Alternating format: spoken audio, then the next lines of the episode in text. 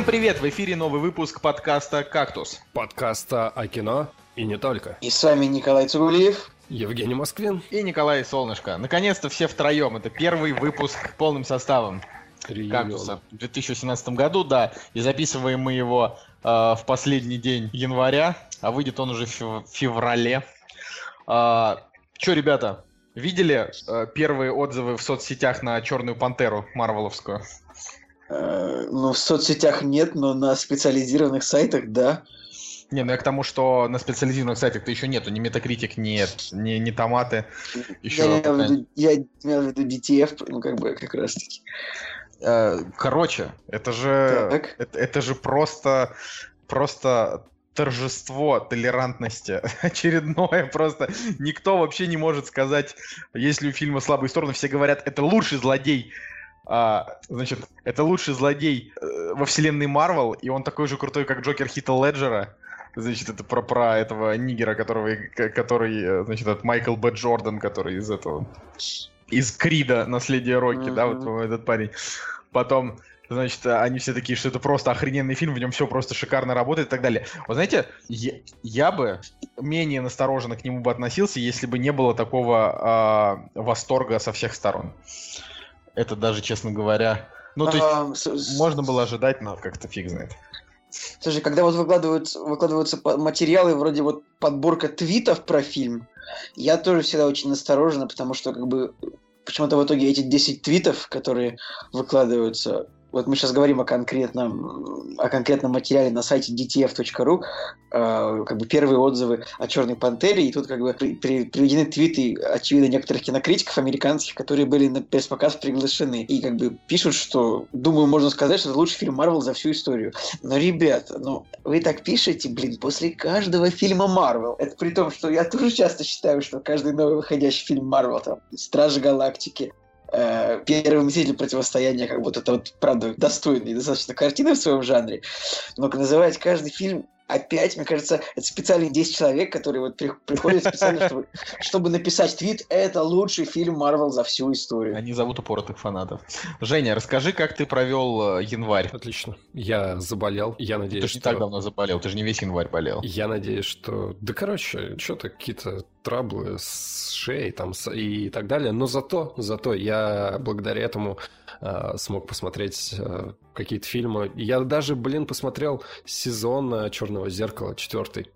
И как он? Я начал с конца, короче, не смотрел ни первый, ни второй, ни третий. Слушай, мне вообще четвертый сезон полностью зашел. Там одна из серий была снята Джоди Фостер. Самая, наверное, Джоди Фостер. Самая слабая серия, триллерная, триллерная лесбиянка. Вот, ну, блин. Слушай, она и снимала, Джоди Фостер же была режиссером фильма, фильма «Бобер» с Мэлом Гибсоном. И «Бобер», и фильм, Верно. который мы с вами смотрели с э, Джорджем Клуни «Финансовый а, монстр». Финансовый монстр, точно. Ну, финансовый монстр хуже, бобер классный. Не, ну просто как бы Джоди Фостер, Джоди Фостер реально очень крутая, но я узнал вообще о том, что она лесбиянка, типа, три месяца назад. То есть я вообще даже не знал об этом. Подожди, она, она лесбиянка? Да! Вот, я и говорю, это вообще эта информация просто, она настолько... То есть она, типа, никогда этим не кичилась. И что я подумал, блин, уважуха, типа, тетка, вот ты живешь, как бы, да, в... Э, ну, она, то есть она играет женщин, у которых есть мужья, да, в плане того, что обычно лесбиянки это такие женщины, которые вот играют только лесбиянок, выглядят всю жизнь только как лесбиянки. Ну вот, и, э, ну, очень тяжело представить вообще, а тут она прям как ну, бы слушай, она да, вот у не нее... давала почву для подозрений. Слушай, у нее написано суп... в графе супруга Александра Хэдисон и написано в скобочках в браке с 2014 года. Ну, вот так вот. Ну, вот так вот. То да. есть, может быть, мы просто не замечаем. Ну, как бы, я вообще не считаю, что это очень важно. Не, дело, дело не в том, что это очень важно. Дело в том, что, во-первых, э, американцы никогда не, ну, как это сказать, э, никогда, никогда не упустят возможность сказать об этом. Это раз. А, во-вторых, это еще и... Короче, я... ну, то есть это, это круто. Круто, что я... она никому не говорила. Ну, то я есть она не распространяет. Прощения, я думаю, что ты ошибся, потому что написано, что все-таки в 2014 году СМИ сообщили о том, что она вступила в однополый брак с этой актрисой. Так нет, я же не говорю, что об этом никто не писал. Я говорю о том, что это как-то прошло вне а. такого прямо шумного инфополя, и она об этом постоянно не говорит. Вот. То есть в плане того, что нет такого, что Джоди Фостер это вот Было такая суперактивная лесбиянка, которая сказать, во всех лесбиянских движениях. Она не несет флаг лесбийства. Вот это. Да. Так. Да, вот так. То есть так-то я ничего против не имею, просто к тому, что для меня это было удивлением, так как я, ну, даже как-то вот об этом и, и не знал. Вот, а как оказалось, да, что она там ну, всегда, всегда такое было. Ну, в общем, Джоди Фостер, она как бы одна из самых крутых, крутых голливудских женщин вообще, так что я, я ничего не могу тут, ничего не могу сказать. Вообще, мы, мы каемся. Мы обещали посмотреть три билборда на границе Эббинга, Миссури, и мы ни хрена не посмотрели, потому что это просто... Мы, мы, мы обещали, да. Ну, как-то вот почему-то Почему ну, в Москве пропали. был один сеанс, и а. его просто как бы весь... Э, я не знаю, кстати, купили его или нет. Короче, я... в Петербурге пропали сеансы вот до премьеры, вот все. Ну, а, а, а в Москве ты заходишь, короче, с любого сайта купить билеты на этот сеанс, и везде выдают ошибку. То есть на любой другой фильм можно купить, а на этот там даже не написано, что билеты закончились, просто выдает ошибку. Может быть, этот сеанс даже отменили. Злые проделки Министерства культуры. Да, бывает такое. На самом деле, типа, сеанс, э, обычно онлайн можно билет купить почему-то, ну, ну, на самом деле, не на все фильмы. Хотя, ты знаешь, как бы показывается, все, ты заходишь на сайт, чтобы купить билеты, и как бы сеанс все-таки есть, на него часто не купить билеты. Вот я не, не, не понимаю, с чем это связано, но, видимо, все-таки не на все фильмы продаются билеты онлайн. Это какой-то заговор, да, киносети, я считаю, правда. Ну и Минкульта тоже, Женя, Женя, правда. Не, ну, например, на некоторые я захожу, эти... Господи, захожу на некоторые э, не сеансы, а вот сами там, допустим, на какой-нибудь, господи, да какой-нибудь киноход, да, и там написано, купить можно только в кассе кино, да, и в, в, в, в зале. Скорее всего, э, это проблема каких-то, да, действительно отдельных фильмов, но, тем не менее, да, три билборда мы не посмотрели, это очень грустно, что мы не можем поделиться с вами в преддверии, как бы, премьерной недели, вот. Зато селфи я сходил на Давайте, да, да, давайте, если, если кто-то еще хочет что-то, что-то сказать, как, как там у вас дела, скажите. Если нет, тогда перейдем к премьерам. Э, перейдем к премьерам. Вот и они! Премьеры недели! Итак, премьерный день, 1 февраля 2018 года. Три билборда мы не посмотрели, как я уже только что сказал, но даже нет смысла ничего про него говорить, и, конечно, его нужно смотреть, это главный фильм этой недели. Вот, а Женя Москвин у нас сходил на фильм «Селфи». Давай, Женя, перехватывай инициативу и рассказывай. Да. Слушай, мне на самом деле интересно, почему такой хайп вокруг э, три билборда поднялся? Ну, потому что у него одни из самых высоких оценок в этом году. Э, потому что это одни из самых крутых режиссеров, которые вообще снимают кино сейчас современных, mm-hmm. потому что потому что там уже очень много. Ну, вообще, я так э, скажу. Что... ну, я не знаю. Я, я скажу, что вот хайп вокруг фильма такой, будто бы типа Тарантино выпустил новый фильм. Я серьезно, правда, это странно. Но это хорошо, потому что режиссер достойный. Слушай, ну это, это, не, ну, как... это очень хорошо. Не, ну смотрите, вот прошлый фильм Макдоны, а, не этого, видимо, а предыдущего, они же как-то, да, чередуются, да? Война против, война против всех, да. Он был крутой, но он был одноразовый. То есть это не, не Голгофа, не, это был не Брюки, обычный, да? Обычный неплохой бадди-муви, в принципе. Но он был именно такой, в Макдона стиле, то есть там э, с кучей моментов, когда там и сентиментально, и жестоко, вот это все, ну, как бы их вот эта фи фирменная фича. Но а, мы его смотрели еще в переводе Гоблина, помнишь, Николай? Да, где им там мат запикивали, это, конечно, ужасно. Как бы, реально, в переводе Гоблина запикивать мат, серьезно, это как просто ужасно. Ладно, Женя, давай про селфи. Все хотят узнать. Короче, селфи, да, выходит на этой неделе, и для меня селфи оказался просто главным разочарованием из всего того, что я посмотрел за вот начало 2018 года. А, селфи должен притягивать к себе тем, что в главной роли здесь Константин Хабенский, которому предстоит воплотить на экране сразу две версии одного персонажа как бы... Ну и плюс Хабенский, это типа сейчас э, топовый топ. Да, ну все, все как бы к нему хорошо относятся, все, все знают, что он круто играет, играет, и вот после коллектора, да, где на нем а, весь вся картина держалась, как бы, ну, хочется вот еще каких-то проектов, да, где он будет а, в главную роль, да, тянуть на себе проект. И вот как бы селфи должен а, стать такой картиной, потому что а, на Хабенского делается здесь а, упор. Вот, и вообще к тому а после, же... Сейчас, я так на всякий случай, после «Коллектора» а, был а, прекрасный фильм «Хороший мальчик», но он там играет не центральную роль. А, озвучка в «Елках», в, в, фильм «Время первых», в которых у него роль проходная, на, на мой взгляд. Вот. Троцкого Больше он я... сыграл. А, а вот Троцкий, да, вот что интересно. Если, кстати, кто-то из, из там наших слушателей смотрел Троцкого, скажите, вообще а... стоит тратить на него время или нет? А кого он в елках озвучивал? А, он, голос он, за кадром. в елках голос за кадром, да, он с первой части. Просто, а, да, да, да, просто закадровый. Это как Морган Фримен в американском кино, он там тоже всегда голый за кадром. В «Войне миров» где-нибудь еще, да. Ну, Женя, да, продолжай. А, Небольшое предисловие. Я вот э, буквально за несколько дней до того, как сходить на селфи, э, смотрел с ним прямое интервью, э, прямой эфир, э, интервью на Кинопоиске, где он отвечал на вопросы. И как раз-таки он говорил о том, что вот сейчас, в данный момент, он э, тщательно относится к проектам, да. Вот, если бы ему, например, сейчас предложили сыграть там в «Ночном дозоре», то он, наверное, бы не согласился. Вот. Это вообще, вообще просто максимально максимально дурацкое заявление, потому что дозоры э, классные. Не, ну слушай, блок...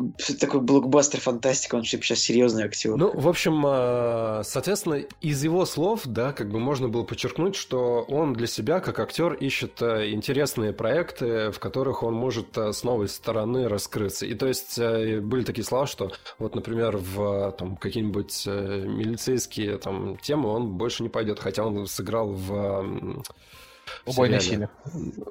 Не, в сериале вот э, недавно был э, не помню, как назывался, следствие, блин, метод, метод, да, в методе он как бы сыграл, хотя... Ну, метод там немножко другая история. Вот, да, и, он, и он как бы говорит, да, типа, я вот увидел для себя какие-то новые грани, поэтому как бы решил вернуться.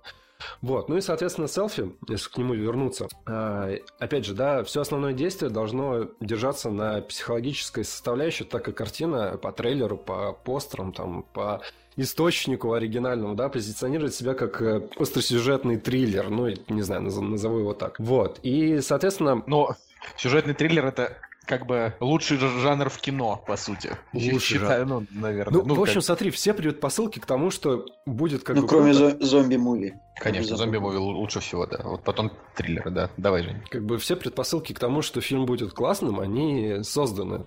Ты смотришь на постер, где Хабенский стоит с таким а, злым взглядом и думаешь, да, блин, как бы продано. Ну, я, я еще немножко добавлю, что я читал книгу оригинальную, которая называется «Духлес 2. Селфи». Да, Там да, как да. раз да, прикол в том, что типа фильмы сняли «Духлес» и «Духлес 2» сняли как продолжение вот, ну, типа той истории, да, из «Духлеса». Хотя это все, это все снято по Сергею Минаеву. Несмотря на то, что Минаев, конечно, э, уже так э, из, изрядно растолстел и поря порядком поднадоел, э, все равно у него какой-то статус есть. И как бы, ну, я вот ждал, я ждал. Да. А, создатель Писатель предлагает нам историю писателя, в жизни которого появляется его двойник, и который постепенно выдавливает э, оригинал из его привычной жизни, тем самым стирая его и как бы уничтожая. Вот. А, но, к сожалению, картина полностью провалила, провалилась, на мой взгляд, и она вообще не раскрыла свой изначальный потенциал. Прежде всего, это происходит потому, что сценарий оказался неспособным создать интригу, держать в напряжении, и многие действия героев выглядят э, необдуманными и не настоящими. То есть я вообще не верил тому, что происходит на экране, и в конечном счете складывалась такая ситуация, что я просто наблюдал какие-то картинки, красивую, красивую операторскую работу и какие-то действия актеров, да, но история вообще как бы не втягивает а, зрителя а, в повествование. Вот. И, но нужно отметить, что первые 20 минут фильма подают хоть какую-то надежду, но дальше а, все же все начинает рушиться, и зрителю приходится лишь, вот, как я сказал, наблюдать со стороны. А, прежде всего это происходит из-за того, что приоритет создателей был больше направлен на пафос, а не на скрупулезную работу со сценарием и психологическую составляющую персонажей. Вот. Ж Женя так заговорил прям серьезно. Да, я подготовился сегодня. Направлен не на а, пафос. Вот здесь, э, я здесь э, вот отложу свои заметки и просто своими словами скажу, что а, действительно хотелось бы, да, чтобы каждый момент сценария был продуман, ну, то есть каждое действие персонажа, там все выглядело логичным. Но реально создатели ушли в какую-то другую сторону. Пафос выражен во всем, от того, как выглядит герой, как их а, изображают актеры, какими, какие используются декорации и так далее. Отражение, отторжение вызывает все от, а, блин, американской машины в кадре до манеры общения между двумя людьми. И этот, а, а, это голливудщина, я так вот ее назову, в этом нет ничего плохого, как бы, да, если, если правильно это использовать, то, как бы, да, это выглядит стильно и красиво. Но, блин, в, а, в селфи они, как бы, такое ощущение, что специально это все делали, чтобы просто в конечном счете использовать этот фильм как, не знаю, портфолио для каких-нибудь зарубежных коллег, да, вот смотрите, вот мы сняли такой фильм, у нас здесь классная операторская работа, смотрите, у нас вот здесь могут в кадре быть американские тачки, ну, такой закос, я не знаю, под... Э, ну, так же было и в Духлесе, я, конечно, ничего не хочу говорить, но, типа, Духлес там же тоже весь такой, э, Москва, это только Москва-Сити, машины это только Феррари. Ну, да, да, да, да, да, я, я понимаю, о чем ты говоришь, но здесь э, Здесь нарочито, короче, вот выпирает это. То есть там были дорогие машины, знаешь, как бы, окей, э, я этому более-менее верил. А здесь вот прям есть герой Бондарчука, который э, работает в китайском э, ресторане, у него американская машина, только неоновая реклама в кадре, только зажатые сиськи между стекол и пердолищие мужики там баб. Ну, короче, э, блин, стилизация... Стилизация... Столько прям 18+. Стилизация коммуникация очень пафосная. То есть и есть моменты, которым ты, ну, вообще не веришь. Знаешь, там а, появляется Хабенский в кадре. Никаких спойлеров, в принципе, нет. Это есть в трейлере. Появляется Хабенский в кадре, который выходит из электрички. И тут же ему, короче, навстречу идут два здоровых мента с автоматами просто на перевес, с суровым взглядом. И я такой, блин, когда вообще в последний раз я видел таких суровых ментов, которые вот прям реально с калашами ходят по каким-то заброшенным э, остановкам, блин, станциям. Ну и, короче, там таких, таких моментов просто очень куча. Кстати, вот интересно, в чем может быть проблема? Вроде режиссер-то относительно неплохое, неплохое кино и сериалы снимал, ну, с такими плюс, плюс-минус не, неплохими рейтингами, то есть даже интересно, короче, что пошло не Но так. Но ничего такого прям супер выдающегося в принципе, не снял, а, получается. Вот. Ничего выдающегося не снял, но ничего прям, да, прям так, критично так и плохого. этот фильм, как бы, он мне не понравился, да, то есть я могу его назвать плохим, но Конечно, в общей, в, в общей, э, в общем взгляде, как бы я уже повторюсь, да, там очень классная операторская работа классные декорации. А, опять же, да, вот Хабенский как актер, он очень классный, но это вообще не его фильм. То есть, мне кажется, это ошибка кастинга. То есть э, он играет здесь, да, чтобы показать... Вот это прям видно. Он играет, чтобы показать, что он может сыграть а, плохого персонажа, персонажа, там, который может отвращение, ну, то есть антигероя, да. Но как бы больше из этого ничего не выжить. И вот этот фильм, это уровень, допустим, Петра Федорова. Вот если бы здесь был Петр Федоров, допустим, я к нему никаких там личных э, негативных эмоций не испытываю, но если бы здесь был Петр Федоров, то это было бы просто вот реально проходное кино, которое никто не заметит, и э, оно пройдет, и, и все, и бог с ним. Но, блин, здесь Хабенский, короче, и Хабенский не соответствует всему, что здесь происходит. Вот, ну и... А Данила Козловский, если бы был вместо Хабенского? Это бы, это бы тоже был э, мискаст. Ну, потому что, короче, все, что происходит в фильме, это не их уровень. Ну, реально. Вот. Ну и в заключение, что еще можно сказать? Э, Хабенский э, здесь, соответственно, играет персонажа, да, персонаж, у которого есть две вариации а, про, такой отталкивающий, но более-менее хороший, ну и, соответственно, более плохая его версия. Вот. И в конце концов, даже уже ничего не ожидая от фильма под конец, то есть, ну, тебе не нравится, ты просто сидишь, но все равно ждешь момента, когда эти два персонажа встретятся, когда произойдет какая-то кульминация. Блин, и вот, э, вот этот, даже вот этот момент создатели полностью, вот полностью провалили, потому что э, снято это двумя ракурсами, то есть э, там есть пять две секунды, когда один этот Хабенский в одном кадре друг с другом находится. Все остальное это просто переключение, э, переключение планов, да, то есть они в кадре никак не взаимодействуют, и никакого, блин, не знаю, напряжения или еще чего-то. Там просто загоняется какая-то абсолютно тупая речь, вот вообще. То есть они должны были какую-то мораль подвести под конец, но она настолько вырвана из э, всего контекста, что как бы типа, блядь, я ради этого смотрел а весь фильм, ну как бы... Это... О, вот это мат, мы же Не, ну реально, я, я реально, я... Не, ру, не ругаемся. Я, не прос... ругаемся. я просидел два часа, и вот у меня были вот такие ощущения. Ну и, в принципе, как бы на пресс-показе, что забавно, было не очень много народу, оказалось, что никому, в принципе, особо не интересно. Ну, это... А-а-а. Я бы поспорил. Мне... Я бы, если бы сейчас жил в Петербурге, я бы сходил, потому что мне, мне селфи интересно было. Ну, что, посмотрим, посмотрим, что скажут зрители. Вот это действительно интересно. И, потому блин, что... вот, а, опять же, тут, короче, еще дети играют, и есть детские роли, и ты понимаешь, что Я не знаю, откуда они эту девочку нашли. И вот эта девочка до того момента, как ей нужно прочитать какой-то монолог, она, в принципе, ну, более-менее нормально в кадре относится.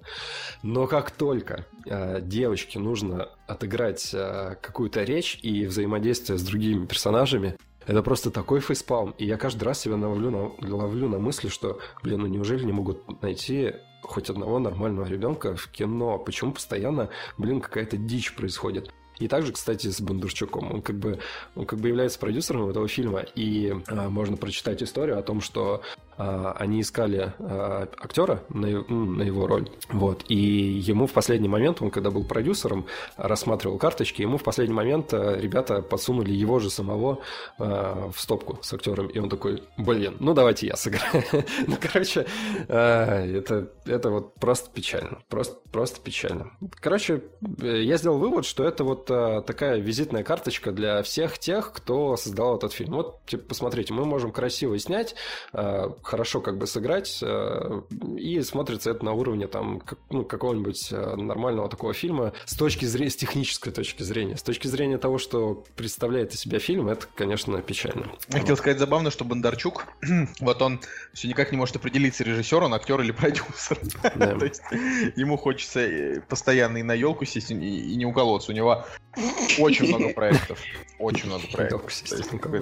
На елку сесть и не уколоться, это к Бекмамбетову, наверное. Не, почему? Бекмамбетов... Давно определился, он снимает рекламу, мне кажется, уже. Да, да, да. Блин, да, слушайте, я забыл сказать. А, давненько не видел а, такой навязчивой рекламы в кино. И вот э, чего-чего, в селфи вот реклама водки, это такая жирная, просто такое жирное пятно в этом фильме. Ее суют просто а что за водка? Что за водка? А, по-моему, это Мягков. Вот Э, короче, если, если отвергнуть версию того, что для чего снимали этот фильм, это просто огромная реклама или антиреклама Мягкова. Реклама или антиреклама.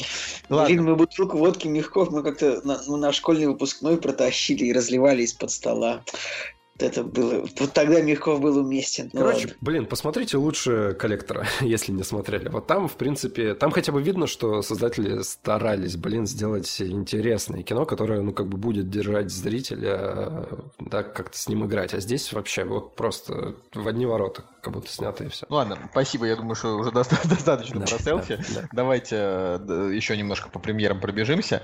А, фильм «Короче». Кто-нибудь Хочет про него сказать что-нибудь интересное, неинтересное? Николай, например, молчать, молчаливый. Так, фильм короче, э, в оригинале Downsizing, то есть уменьшение в размере, ну или может быть это что-то еще значит в английском, но я думаю нет. А, комедия... Мне кажется, что это отсылка к слову дауншифтинг. Ну, в смысле, не да, отсылка, да. а... Блин, вот с этим согласен. Да. Короче, наш, нашим словом. дублерам надо было что-нибудь типа «Дорогая, я уменьшил нас». Да, «Дорогая, я уменьшил, дорогая, я уменьшил Мэтта Деймона», что-нибудь такое. Это хорошая шутка, ну, так. В общем, довольно много этого фильма было в трейлерах за последние пару месяцев. Фильм о том, значит, как э, как парочка супружеская решает использовать новую технологию использовать, чтобы уменьшиться в размерах и жить где-то, в общем, в каком-то миниатюрном мире. Потому что там, типа, деньги у, у это у, удесятеряются. Да. Но ну, в итоге только один муж остается там, а значит, жена решает этого не делать, но это есть в трейлерах. И вот у фильма в рейтинге 5,6, и как бы нет ни одной в мире причины его посмотреть. Это так грустно, потому что такая крутая идея. Идея вообще очень классная для меня могло быть это важно, потому что фильм, фильм типа производство США и Норвегия. Ну, я люблю Норвегию, да? Кто не знает, может быть, этот факт. Слыхали, наверное, краем уха. Но, но 5 Причем у фильма еще есть золотой, номинация Золотого Льва. Ну, может быть, это особо много и не значит. Но, короче, нет, если хочется поугарать над Мэттом Дэймоном и Кристофом Вальцем, э, может быть, можно посмотреть. Но, ну, ребят, что-то все говорят, что это прям дикая скука. Ну, вот. 5, и, ну, 5 и 6, это 135 минут идет комедия. Комедия не может идти 135 минут. Вот это просто так не работает. Так что...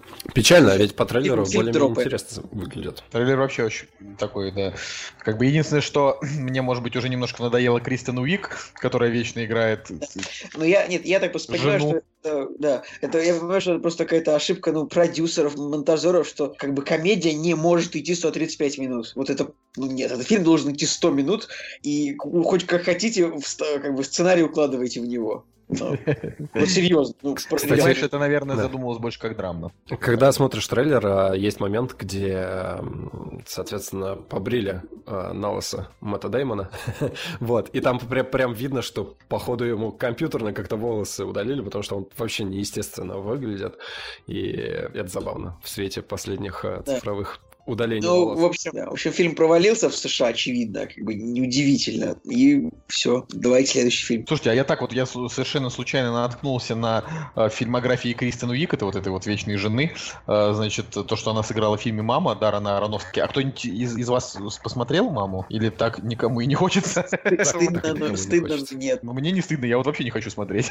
Я просто, я ненавижу Дарана Аронофски. Я тоже, я тоже. Вот мы же его одинаковые хейтеры, мы же его не можем терпеть терпеть. Причем я смотрел все его фильмы, ну, кроме последних двух, потому что я уже... Ну... Ладно, да, окей. Ну, просто это, это был просто вопрос-ответ. А, Понимаешь, на... я, я, честно говоря, думаю, что мама, я бы еще, пос... я, я еще, может, ее посмотрю. Ну, мне так кажется, почему-то я слышал отзывы, э, ну, скажем, более интересные, чем на, то, на того же рестлера или Черного ну, лебедя. Ну, ну вот знаете, ну, отзывы там, может быть, интересные, но мне кажется, что э, с Дараном Ароновски это как, типа, просто с очередной какой-нибудь инди-драмой драмой, которая перехайплена, ну, там, нравится там 10 людям. Ну, может, может быть, я просто Давай дальше. докапываюсь, да. А, следующий фильм это «Тоня против всех». Они просто сейчас э, до Оскара, да, им нужно все показать. поэтому, поэтому они показывают на этой неделе аж два, да, получается, а, номинанта. «Тоня против всех» — это фильм, где Марго Робби играет не смазливую телку, как она всегда это делает, а исторического персонажа, значит, леди, которая собирается на Олимпиаду, фигуристка, э, но при этом, при этом она какая-то, типа, с каким-то несчастливым детством и каким-то каким криминальным душком. Вот. И Марго Робби ее же выделили, в номинацию на лучшую женскую роль, верно я говорю? Мы же это обсуждали на той неделе, я уже забыл. Да. Просто. Слушай, ну все уже да. сказали, что как бы это, наверное, лучшая роль Марка Робби, и действительно, когда смотришь на ее перевоплощение, думаешь, блин, ну да, теточка поменялась, катается на коньках. Ну, то есть, с точки зрения актерской профессии, это выглядит круто. Ну, действительно, блин, она там и отлично катается, и полностью перевоплощается, и так далее, и так далее. Но вот если интерес смотреть эту картину, вот в чем вопрос. Вот знаешь, что забавно? Марго Робби, она ведь, э, ну, у нее карьера-то на самом деле ну, не так, не так давно началась, вообще, в принципе. И ее реально заметили только на «Волке с Уолл-стрит», вот прям реально, то есть когда, опа, ни хрена себе, что это за такая красотка, да? И дальше с «Волка с Уолл-стрит» у нее уже там пошло-поехало, там уже было очень, ну, очень много картин, и э, центральные женские роли, там и в «Тарзане», и в «Отряде самоубийц» и так далее, ну, очень много где. Вот. Э, и вот сейчас она пришла, пришла к Оскару. Мне кажется, довольно быстро. На самом деле забавная тема, что смотришь на нее, вот мне почему-то кажется, что ей за 30, я не знаю почему. Мне кажется, что она старше меня, но оказывается, ну, просто я уже старый, и актрисы, которые кажутся мне старше меня, они уже младше меня, на самом деле, на несколько месяцев. Не, ну она еще, видишь, как бы, она, допустим, в фильме Тони, она выглядит э, старше, чем она, чем она есть из-за вот этой дурацкой прически а-ля 90-е, или, или вообще какие, какие там годы, я уж туплю, ну вот этим вот зачес, за, зачес вперед, потому что обычно-то у нее немножко другой стиль. Вот. Но, короче, я думаю, что это, это тоже вполне неплохой претендент на то, чтобы сходить э, в кино. Далее европейский фильм «Эйфория» с Алисией Викандер и Евой Грин. Я, честно, знаю только, что у него очень-очень низкий рейтинг, да, и э, трейлер меня не заинтересовал, и, к сожалению, я вот не являюсь фанатом Евы Грин, хотя Алисия Викандер классная, но вот Ева Грин, она да, ни, никогда, никогда как-то вот не вызывала у меня, не, прода, не продавала, короче, она, она мне картину. Слушай, мне тоже э, вообще ни название фильма, ни трейлер, ни постеры, ни кадры как бы не подали интересы к тому, чтобы хоть как-то интерес проявить, и я благо- благополучно, это, благополучно открыл трейлер, такой подумал, стран, про, странно, про, про что это. И, и... Это, это лесбийское, это лесбийское что-то? Это, это, это вот не до конца непонятно. Ну, то есть, ну, как бы... мы, мы, мы фильм-то не смотрели. Ну, обычно вот э, в описании не написано как бы и будет ли любовь между героинями или нет, но можно, наверное, посмотреть по тегам к фильму, типа однополая любовь, все такое. Ну, ну, знаешь, там как бы фильмы не поздно равно... выбрать любовь слогану. Все фильмы как бы они все равно по тегам разбиты, там, э, типа зомби, Нью-Йорк, э, типа 80-е, вот тут, может быть, я просто забыл на кинопоиске, где эти теги пробиты. Тем более, а, что... я, хотел, я хотел сказать, что тем более э, Ева Грин здесь такая немножечко, как это, ну, как мужеподобная, вот, но о, о том, насколько эта картина про, про лесбийскую любовь мы узнаем позже, скорее все-таки она про, су, про суицид. Я, короче, скажу, что обе актрисы очень симпатичные, мне они очень нравятся. Вот так вот. Вы что-то их Вы что там обгадили обоих. Нет, Алисия Викандер классная. Ева Грин очень хорошая актриса, я просто никогда не испытывал к ней симпатии. Поэтому я говорю, что она мне только картину не продает. Вот, ну и последнее, о чем хотелось бы сказать, да, даже не то, чтобы прям очень сильно хотелось, но э, на этой неделе я, значит, дважды сходил в кино, и там крутили трейлер картины «Кое-что на день рождения», где, значит, 60-летняя Шерон Стоун играет по какой-то причине 40-летнюю и, и все еще пытается там склеить мужиков. Э, я просто хотел об этом сказать только с точки зрения угара на тему того, что э, не слишком ли перебор. Еще раз, как, как называется фильм? Кое-что на день рождения. A little something for your birthday. Его пошел? Нет. Я пошел, блин, мы ходили в кино, и этот фильм он, э, значит, трейлеры его крутили, а, вот, и он, и он, и мне просто запомнилось, и я угорел с того, что, э, не, значит, немолодая Шерон Стоун, она вот э, не хочет играть мам, не хочет играть бабушек. бабушек. Э, да, ей вот хочется играть 40-летних женщин, которые ищут свою любовь. Это, это как Том Круз, который все не как бы Тому Крузу, мне кажется, я, я очень сильно люблю этого актера, но мне кажется, все равно наступит момент, когда ему придется смириться с тем, что он будет играть отцов главных героев уже. Я все, я все думаю, когда же уже этот момент настанет. Слушай, ну вот знаешь, я, я, ты, ты, конечно, ну, типа смешно сказал, но я тебе хочу привести привести как бы контрпример. Uh, несмотря на, ну, типа, Тому Крузу сейчас ему там 50 лет, да, или, 55. да, 55, 55. Uh, этот, uh, Сильвестр Сталлоне, Брюс Уиллис и прочие до сих пор играют в боевиках. Им не хочется не, не играть в боевиках, понимаешь? Нет, Николай, Николай, ты что, не смотрел «Крепкий орешек э, 5»? 5 где? Там Брюс Уиллис играет отца главного героя уже, вообще-то. А главного героя играет... Джай Кортни. Да, Джай Кортни. Ну, ребят, Ребят, я, я, я не хочу возвращать кактус 2016, знаете, вот это вот, вот эти вот планомерные уничтожения Джая Кортни и Тейлора Китча, как бы, как актеров. Короче, всегда наступает такой момент, когда ваш любимый актер начинает играть отцов, отцов главных героев. И вот, в принципе, спасибо Тому Крузу, что вот он, он все еще, все еще играет главных героев, потому что я очень люблю Тома Круза. И когда он начнет играть отцов, я почувствую, что я, я окончательно состарился тоже. Фильм был Месяц... недавно на Новый год. Э, Папа Новый год там, или с Уиллом Ферреллом и блин, Скачком, где, э, где, куча, куча где Мел, э, Мел Гибсон батю сыграл, типа крутого. Ну, Мел Гибсону, по-моему, уже за 60, нет. И вот я хочу сказать на минуточку, что э, в этом году, да, простите, в этом в 2017 году у Тома Круза было две роли: провальная в фильме "Мумия" и прекраснейший абсолютно фильм сделанный в Америке, где он даже не совсем на себя похож, хотя конечно, похож. Потому что, черт возьми. Том Круз есть Том Круз. Да. Но вот в этом году пока что заявлена только миссия невыполнима 6, и уже интересно, что он там что-то подвернул лодыжку. Он вот. сломал ногу. А, нет? сломал ногу? Я думал, он, он подвернул он, лодыжку. Нет, Короче, он что-то сломал, он не подвернул, то есть не факт, что ногу. Я даже видел, я, я даже видел видео, Не факт, что он ногу, не факт, что подвернул. Нет, короче, ты, извините, ты сказал то, что он подвернул лодыжку, а я сказал, что он сломал ногу. Он, скорее всего, типа, сломал лодыжку, то есть, знаешь, нам обоим донесли с тобой по половине правильной информации, это как в анекдоте. А правда, что вы э, выиграли квартиру в лотерею? Э, нет, неправда, не квартиру, а машину, не в лотерею, а в карты, и не выиграл, а проиграл. Таком духе. Да, да, да.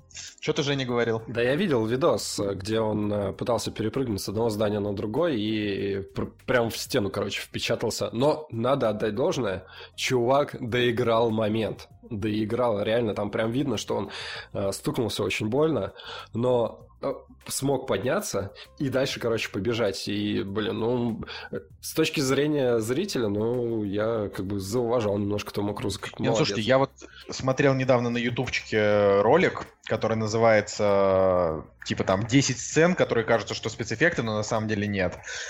И там, значит, была заявлена сцена, где Том Круз ползет по Бурж-Халифа, из миссии невыполнима как 4, кажется.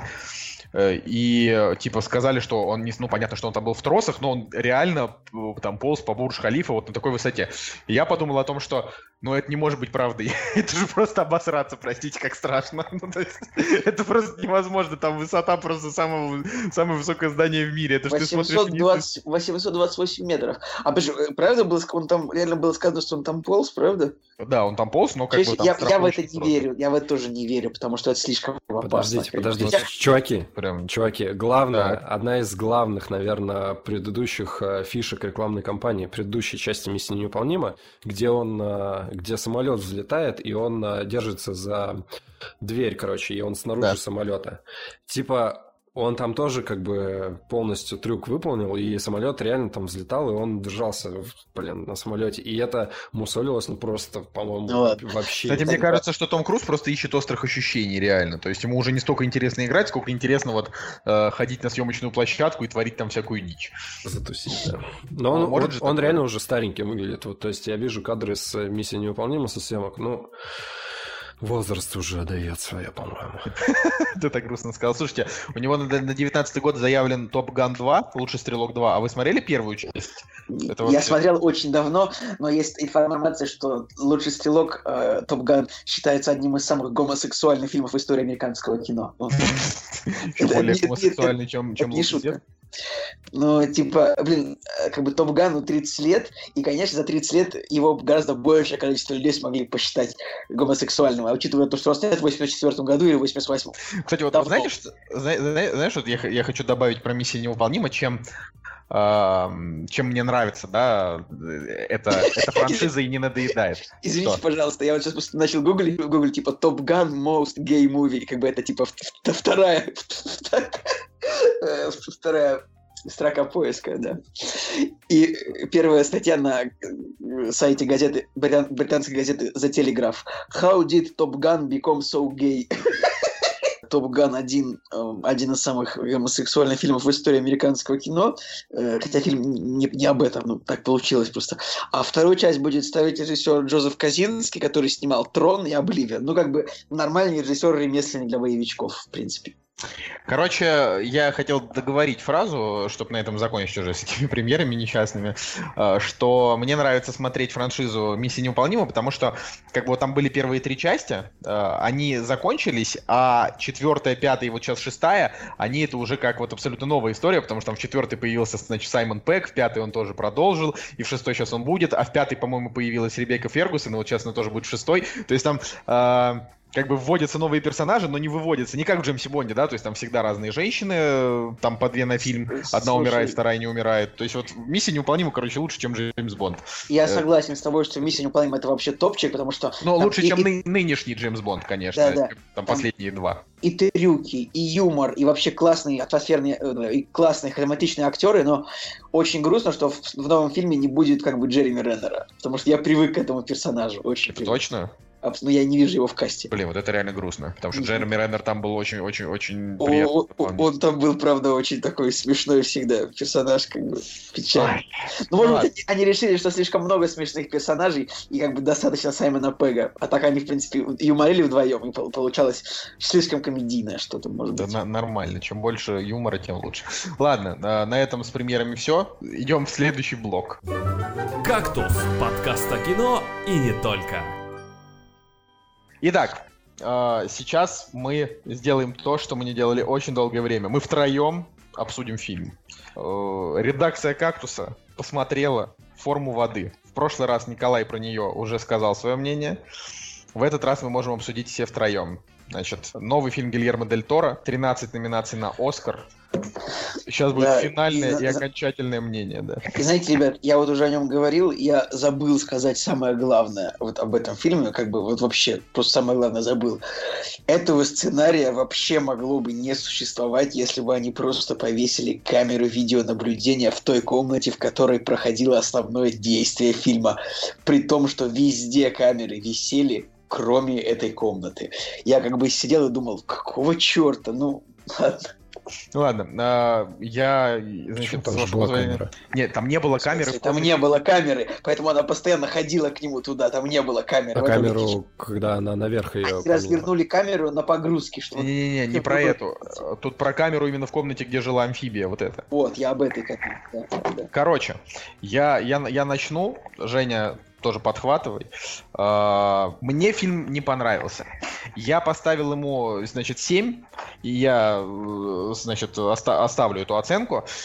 Но просто очень многие не любят, да, что типа, вот, вы со своими оценками надоели. Я просто объясню, почему. А, я считаю, что этот фильм, он по режиссуре абсолютно прекрасен. У него невероятная картинка, невероятная операторская работа а, абсолютно сумасшедшие роли вообще актерские. Салли Хокинс, она, несмотря на то, что некрасивая, она действительно, она влюбляет вообще вот в своего персонажа. Uh, Майкл Шеннон это такой злодейский злодей, у которого пальцы там чернеют, это прям вот вообще супер, да. Uh, Ричард Дженкинс, вот все, короче, все то, что говорил Николай в прошлый раз, тем, те, кто не слушал, обязательно зайдите в предыдущий выпуск, там можете послушать. Uh, совсем согласен. Что, почему этот фильм, на мой взгляд, не удался, и почему он не достоин 13 номинаций, да? Потому что это история любви, амфибии и, значит, немой девушки. Но суть в том, что ты не веришь в эту историю любви. Я ни на секундочку вообще не, про, не проявил никакой эмоции ни к этой рыбе, ни к их любовной истории. Вообще никакой. То есть просто э, мне, мне было не то, что некомфортно его смотреть, я просто смотрел, и я не испытывал никаких чувств. То есть я подумал, ну вот сейчас она его спасла. То, если, если что, да, как бы суть фильма в том, что она его спасает практически в самом начале. Ну, то есть там вообще прям очень близко к началу. И э, дальше там больше часа то, что происходит после. Вот это вот, значит, чувство, которое между ними зарождается. Э, вопрос даже не в том, что чувство зародилось абсолютно не основанное ни на чем, на том, что она там, я не знаю, принесла ему яйцо и включила песню, а на том, что бред это то, что вот сексуальное влечение, которое между ними возникло, оно не основано, вот как бы этот, этот чувак даже непонятно сначала, э, есть ли у него вообще пол, это какое-то бесполое существо, да, а ну, затем... Ну, мне, мне было понятно, что он типа Нет, ну парень. ну хорошо, ну понятно, что типа парень, да, ну как бы, но имеется в виду, что э, только когда она выразительно показала, как вообще у него члены откуда берется, простите, да, вот, вот тогда, да, тогда уже, ну, понятно, что мужик, ну, в целом, ну, просто эта история. Э, начнем вот издалека, да, издалека это то, что э, фильм вот он снят так, чтобы понравиться абсолютно всем. Главная героиня, во-первых, это женщина, да, она не Майя, ее лучшая подруга черная, ее лучший друг гей, и влюбляется она в монстра. Главный а, злодей... А, а злодей это белый такой мужчина, такой доминатор, который вообще просто молча занимается сексом со своей женой и стращает всех на работе. Вообще просто невероятно. И у него двое детей, то есть это семьянин, да. семьянин с любящей женой, да, который делает карьеру белый мужик. То есть это э, как бы, если об этом не задумываться, и это, это в глаза-то и не бросается. Но Uh, ты это замечаешь, когда уже начинаешь анализировать. То есть ты понимаешь, что и Октавия Спенсер, и Ричард Дженкинс, они прекрасны, да? Но, но факт остается фактом. Женщина, монстр, гей, черная. Ну, то есть, ну, блин, да, как бы э, к нему, к нему просто не прикопаться, да, вот с, с этой точки, с точки зрения вот того, что его сняли так, как нужно. А, если говорить о том, что Гильермо Дель Торо, он типа большой любитель монстров, и я даже читал интервью, где он говорит, что я люблю монстров, и вот там был фильм про что-то там, я даже в группе постил, да, вот эту картинку. Типа, неудивительно, а, учитывая, что у него Хеллбой, Тихоокеанский рубеж, лабиринт фауна и э, продолжай. Да, ну то есть чувак вообще как бы про монстров. И я к тому, что я, я это к чему начал говорить, потому что а, он сделал монстра абсолютно не симпатичным, но, наверное, так и планировал. То есть ты как бы ты не испытываешь к нему именно симпатию еще и как, ну, типа, ты, ну, то есть бывает любовь э, между необычными существами, типа, например, Хеллбой, да, и вот эта вот огненная тетка. А, и вот между ними ты смотришь, и вот есть что-то, потому что Хеллбой, во-первых, вот такой, ну, это такой Рон Перельман, просто огромный и красный, да, вот все четко. Я с тобой а, согласен. Да, а, а здесь э, это существо, оно, э, оно непривлекательное вообще, то есть э, оценить привлекательность мужчины легко. Здесь нету привлекательности у него. И как бы я вот еще, ну просто Настя, да, с нами сегодня не участвует, но она просто выявила такую мысль, которая, с которой я просто на 100% согласен. Вот тоже вдумайтесь, те, кто посмотрел этот фильм. А, главная героиня, да, не Майя, она влюбляется в монстра. Она, ее чувство, оно похоже не на любовь, это чувство похоже на отчаяние, что ей настолько одиноко в этом мире, то есть ей одиноко, ей практически не с кем поговорить, а, каждое утро ей приходится мастурбировать и жрать яйца, это все, что она делает, да, а, потом идти работать уборщицей, и ей настолько в своем вот этом мире тоскливо, но при этом хочется любви, что она бросается на первую попавшуюся рыбу, которая встречается в ее жизни, понимаете? То есть хоть бы, хотя бы рыба, то есть если бы это была не рыба, а птица, да, э, которая... Извини. И это была бы это, это была бы не форма воды, а объем воздуха, например. Да, фильм. Или это, то есть это, это, это просто, ну, это, это вот, вот могло бы быть абсолютно та же самая история. И, и от этого, несмотря на то, что... Мог бы фильм, типа, про любовь с большим червяком, фильм бы назывался, типа, «Горстка земли». «Горстка земли», да. Блин, клево, вот. И, и это, это только вот дает нам понять, что, э, несмотря на то, что Гильермо Дель Торо, он прекрасный режиссер, и актеров он подбирает великолепных, даже в том же там, Тихоокеанском рубеже там тоже играл там целая куча крутых актеров. А, он, он очень плохо обращается со сценариями, он идет по поверхности, э, он не копает глубоко, э, и в основном только рисует, как бы, ну, грубо говоря, вот как знаете, карандашный набросок. Он ни, ничего не наполняет вообще. И э, два, два часа, вот, которые, которые пролетели, там даже вопрос не в том, что там немножко скучновато становится в середине, а, а в том, что это какая-то совершенная нереалистичность вообще вот э, того, что происходит. То есть ты веришь в того, что вот в Хеллбое, что был такой, значит, чувак, которого вырастили ученые, э, такой маленький чертенок, который, значит, на стороне нормальных пацанов там мон- монстров рубит. А, а в то, что, значит, Салли Хокинс полюбила амфибию, ты, ты не веришь веришь. Вот, все, я закончил. Женя, давай. Слушай, э, я когда сидел в кинотеатре, мне очень нравилось наблюдать за реакцией людей, которые вокруг сидели, и сзади сидели два пацана, и они где-то после середины фильма такие, чё это, чё это вообще, чё за шляпа, зачем? Ну тебе понравился же фильм, зачем правильно? Зачем мы на это пошли? А, слушай, мне понравилось, но я для себя просто уяснил одну вещь, которая, которая, как мне кажется, является главной в, в оценке этого фильма. Короче, это просто вариация а, это просто вариация диснеевской сказки от, э, от определенного режиссера. То есть э, история достаточно классическая внутри себя, да, поменялось просто место действия и поменялся режиссерский подход. Это как э, с, допустим, с королем Артуром от Гая Ричи. То есть мы это уже 300 тысяч раз видели, и по сути, как бы эм, форма воды, что себе представляет красавица и чудовище, да, ну, условно, да, допустим, а, все диснеевские сказки по большей части, они все стереотипно. Даже, даже сам э, Дель Торо об этом говорит, тоже интервью с ним смотрел, что это как бы просто его вариация на тему. Он устал, да, от э, чисто вылизанных э, вот этих вот сказок и захотел снять э, свою версию. Вот. И, в принципе, с э, Королем Артуром по большей части то же самое, да, мы это все видели, но, соответственно, просто интересно посмотреть то, как это воплотит а, Гай Ричи. Мы это посмотрели, как бы, да, и такие, вау, вау, круто. Вот. Ну и форма воды, и опять же, вообще все, что с ней связано. Прежде всего, интересно, интересен тот момент, когда один человек, да, вкладывает не только свои деньги, но и, в принципе, всю свою душу в этот проект, и э, Дель Торо здесь сценарист, и продюсер, и режиссер, и, господи, и кто только он в этом фильме, только не, не играет как Бондарчук. Вот человек умный. И как же обидно, что так бездушно вышло. Вот у меня другая версия. То есть, э, я, есть какая-то, да, середина, от которой э, можно оттолкнуться. То есть, да, в принципе, все, что ты говоришь, я могу это принять э, по большей части, потому что ты взглянул на этот фильм так, да, и ты увидел вот это вот. Я, в принципе, немножко по-другому на это посмотрел. У меня не было никакого отвращения, да, и я понимал, что здесь все-таки... Есть какой-то символизм по большей части. Да, он показывает нам в лоб мастурбацию и там, ну, слава богу, секс нам не показывает, да, вот в, в прямом виде. Хотя, в принципе, он бы мог а, просто развить а, развить свою подачу материала и, и показать это все. Но по большей части символизм какой-то в этой картине присутствует. То есть, а, ну, на месте этого монстра мог быть, а, не знаю, там просто какой-нибудь... Ну, опять же, да, блин, уродливый мужик, да, которому требуется э, любовь, ласка и забота, а, соответственно, женщина, которая дарит эту но она как бы чувствует себя нужной, ну и, соответственно, между ними эта искорка и загорается. Ну, по большей части.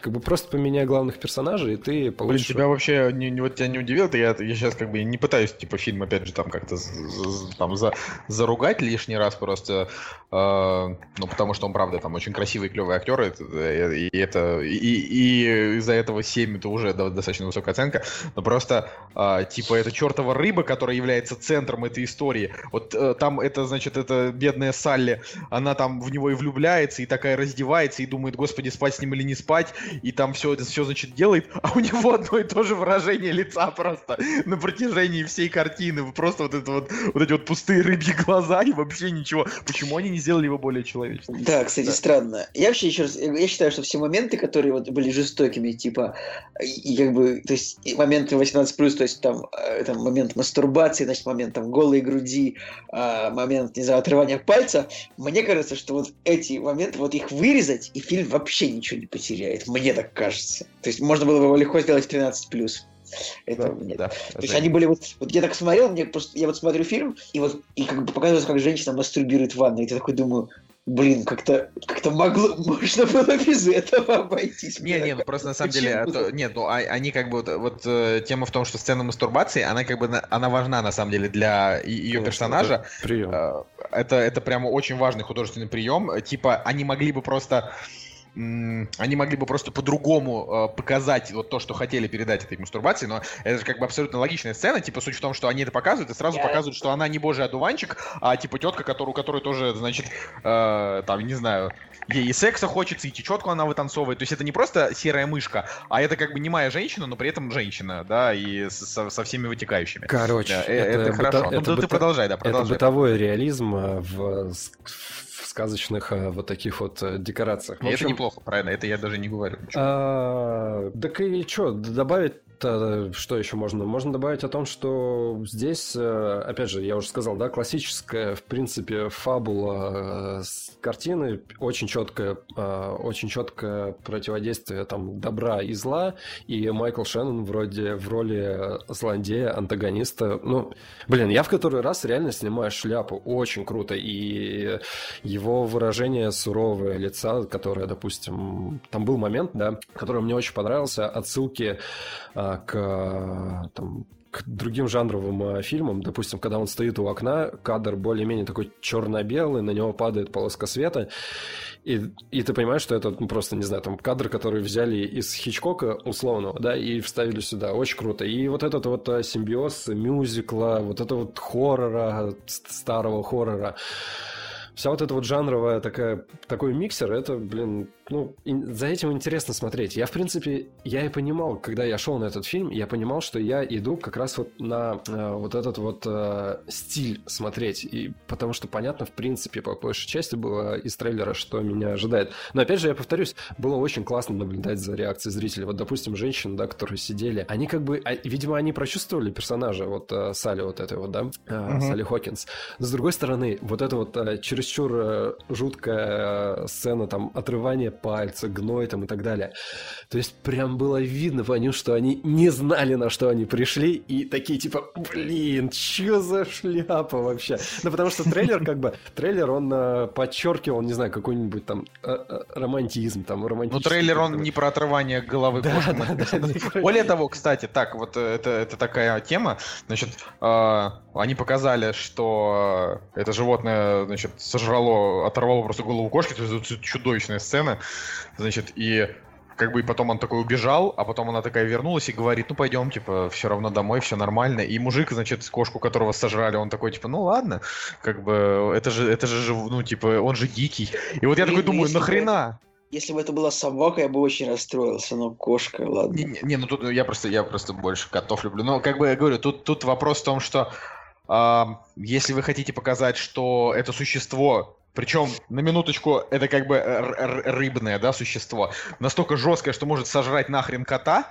То есть это прям, ну вот как зверь дикий. Как вообще можно было э, создавать из этого персонажа романтического лирического героя, блин, да вы чё? Нет. Это как, я не знаю, ну это как, как этому дерьмодемону, блин, в этом из догмы давать любовную линию. Ну только, ну, блин. Я вот здесь уже не очень согласен в плане того, что они же четко показывают того, что это, блин, божество, которое попало в, просто в вот реалии. Это, кстати, это только под конец они как бы раскрывают, и то это же не, в не под конец? Они в самом начале, подается... они в самом начале об этом сказали, когда он выловил его. Он... Они сказали, что кто-то там, значит, на них молился, но я, ну, честно они, говоря, как бы, сначала, сначала, они сначала показали это как бы типа, что это шутка, а потом признали, что это серьезно. Поэтому тут непонятно, кто из вас сейчас прав в вашем споре. Я думал, я думал, правда, что это, честно говоря, я думал, что Майкл Шеннон это просто так сказал к словцу. Ну, я... Не, но он это сказал как бы пренебрежительно. Типа, они считали его каким-то божеством, хотя... Ну, ну пренебрежительно, есть... да. Нет, просто я не понимаю, почему ты против этого так... Ну, почему у тебя такая сильная реакция на, казалось бы, довольно понятные для меня вещи? Ну, то есть, Потому когда... что он не, мне не кажется этот монстр симпатичным, вот и все. То есть ну... он, мне, он, он не похож похож на, на персонажа, которого можно полюбить. То есть к нему испытываешь жалость, как к животному. Типа, если бы его убили, если бы фильм просто вот, если бы, допустим, через 50 минут фильма э, его бы просто как бы, ну, просто замочили, а всю оставшуюся часть фильма она бы грустила на эту тему, э, я бы не, ну, там, не поддерживал ее грусть, потому что мне было бы его жалко, ну, условно, как вот кота, которого он сожрал. Вот реально, не больше. Я не испытываю к нему, э, значит, не испытывал, к... не испытывал, не испытал к нему чувства а, как к себе подобному. Да? Я, я не говорю, что это плохо или хорошо. Это просто данность. Я не говорю, опять же, Женя, я не, не пытаюсь в этом сказать, что ты не прав. Я ну, просто понятно. говорю, что именно мне кажется, ну, в смысле, не, не мне кажется, опять же, слово кажется, оно здесь вообще не подходит. А, просто мои струны души вообще не задело это существо. Это же фильм про него. Ну, как бы а про нее и про него. Вспомним вот. какое-нибудь существо, вот к которому, которому можно было прям проникнуться любовью, как бы, ну, не любовью, сочувствием, эмпатией. Альф. Как бы к существу. Который жрал котов. Ну, Альф разговаривал. Это как бы к тому существу, которое говорит, гораздо проще проникнуть. Не, ну я хотел сказать, что все обезьяны из планеты обезьян, даже не говорящие. Они, ну то есть, э, если они же там было, бывало, да. не все говорили на английском, некоторые из них выражались, э, в смысле, а, а, объяснялись э, языком жестов, и все равно вот и к ним реально испытывал там жалость, когда кто-то из них умирал, я прям чувствовал боль, то есть мне прям было тяжело на это смотреть, потому что я как-то вот ассоциировал себя с ними. Хоть я и не очень большой сторонник теории Дарвина. Николай, Николай постоянно всем рассказывает о том, что он не верит, что люди произошли от обезьян. Это, это, это очень смешно как-нибудь да, как-нибудь Николай рас, расскажет. Отста- отстаньте, да. Вот. Э, и по- поэтому, да, вот, вот и все. Я ни в коем случае не отрицаю. Знаете, вот если пробежаться по номинациям на Оскар, э, лучший фильм, это, конечно, на мой взгляд, вообще нет. Лучший сценарий тем более нет. А, допустим, условно, лучшая работа оператора, лучший звук, лучший монтаж, ну, короче, лучшая работа художника-постановщика, и, и даже лучшая женская роль, вот вполне, то есть вообще, я говорю, Салли Хокинс, она прям какая-то какая-то вот какая-то, какая-то совершенно необычная женщина, потому что она похожа на театральную актрису, а не на киношную. Ну, у нее написано, что она окончила какую-то театральную киноакадемию э, в Британии, что-то такое. Э, нет, я, я абсолютно уверен, что она получит Оскара, тут вообще даже, то есть... Ты думаешь, она получит? Коэффициент на ее победу, как бы, мне кажется, типа 1,10, вот, то есть это вот вообще, типа, 90% что она. Мне кажется... Не, ну как, у нас есть, у нас есть еще как бы Фрэнсис Макдорманд, про, про которую говорят, что это типа ее там лучшая роль. Поэтому... Да, у нее уже есть Оскар. Э, и... А тут, ну тут прям роль прям такая outstanding просто. Она играет немую. И так, это вот это круто. Прям это, это, это гораздо более необычная работа, чем все другие. Мне кажется, это нужно, нужно по-любому давать это Оскар. Кстати, вот, э, ну, так. Да. Ну, ну, я просто э... вывод из твоих слов делаю для себя, наверное, такой, что вот э, персонаж Салли Хокинс, да, вот э, тебе в лоб сразу показали, что она мастурбирует, как бы, и тебе сразу становится понятно, в принципе, да, то есть тебя, у тебя вопросов к этому персонажу не возникло. И мне кажется, просто, возможно, не дожали вот именно романтические какие-то моменты общения их, да, когда он был в лаборатории, когда она к нему приходила, они не дожали немножко. Могли бы чуть-чуть побольше, наверное, раскрыть э, между ними отношения, а не просто, да, вот момент, когда она ему яйца приносит, да, и он как бы счастлив от этого. Ну и там были моменты, да, где они там танцевали под музыку и так далее. Но вот если бы чуть больше акцент акцента на их взаимодействии вот именно в лаборатории было бы, я думаю, что вопросов тогда, наверное, было бы чуть меньше. Но в конечном счете, как бы, да, тут могут возникнуть вопросы. У меня не возникло, потому что я как бы понял вот эту вот э, схему взаимоотношений, когда ты никому не нужен. Там же, кстати, об этом и говорится, в принципе, вот этот э, э, Ричард, э, блин, какая Дженкинс. Дженкинс, да. Когда, соответственно, он понимает, что он никому не нужен, да, и он как бы собирается поменять свое решение касательно там своих действий, в принципе, на этом и делается упор, что и она об этом говорит, что она чувствует себя нужным, да, там чувствует э, то, что она может подарить свою там любовь и ласку там какому-то существу. Ну, ну вот такая версия любви. Не, ну, так, э, я не говорю, что это не имеет права на существование, да. абсолютно имеет, просто вот как бы вопрос того, что там цепляет, не цепляет. Кстати, э, тоже очень интересно, что в этом фильме как, ну, как бы сейчас вот правильнее выразиться, здесь Майкл Шеннон это не просто воплощение злого человека, а это воплощение еще злого человека-расиста, да? А я, я вот как бы я говорю, я не хочу просто вот, я, я не хочу в это тыкать, но черт возьми, американцы, ну это слишком в лоб. Ну как бы, а, вот смотрите, Ричард Дженкинс, да, это персонаж гей. А, он а, влюблен в юношу, который работает кассиром в, в каком-то абсолютно паршивом месте, где продают пирожные, ну или там не кассиром, ну, а вот... В обычном один... месте, в обычном ну, да, да, да. Ну, в смысле, как бы он говорит, что сами по себе торты невкусные, и а, там на этом делается акцент что, да. что, что, что это невкусно. Вот, но он все равно приходит туда покупать, потому что вот он испытывает симпатию, и, и, и этот, значит, молодой человек, он тоже проявляет к нему какие-то вот, э, ну как, э, заинтересованность. заинтересованность с, с точки зрения того, там, беседы и так далее. А потом, когда он, значит, берет его берет его за руку, ну, так вот, э, да, кладет, кладет на него руку. А, молодой человек сразу, типа, ну, он ее одергивает и говорит, типа, какого черта, уходи отсюда. И тут в этот момент в дверь заходит, блин, а, супружеская пара чернокожих, и он говорит, здесь, типа, не, сидеть здесь нельзя. И все, рады, то есть, да, то есть он ав- автоматически, он, он расист и гомофоб, то есть, вашу мать. Ну, то есть это, ну, типа, да дайте вы белым людям быть просто белыми людьми в фильмах, что за, что за дерьмо, просто не понимаю. Ну, то есть это, это я так, чисто, опять же, несмотря на то, что персонаж Ричарда Дженкинса это абсолютно вообще просто прекрасный персонаж, и как бы я до сих пор помню очень клевая опять же, там была не, не в этом фильме, а в фильме а, «Облачный атлас», например, была очень клевая история э, гомосексуальной любви вот этих чуваков, которые, значит, там, господи, кто там были, композиторы, что ли, да? То есть это все, это, это не выглядит так, что это отвращает. Вопрос в том, что когда тебе тыкают в лицо, это, это не очень приятно. Но они Я... же здесь на временных рамках сыграли, и, в принципе, типа, в контексте... Так, да, ты понимаешь, вот, вот они выбрали очень удобные временные рамки, показали, что расизм и гомофобия это плохо,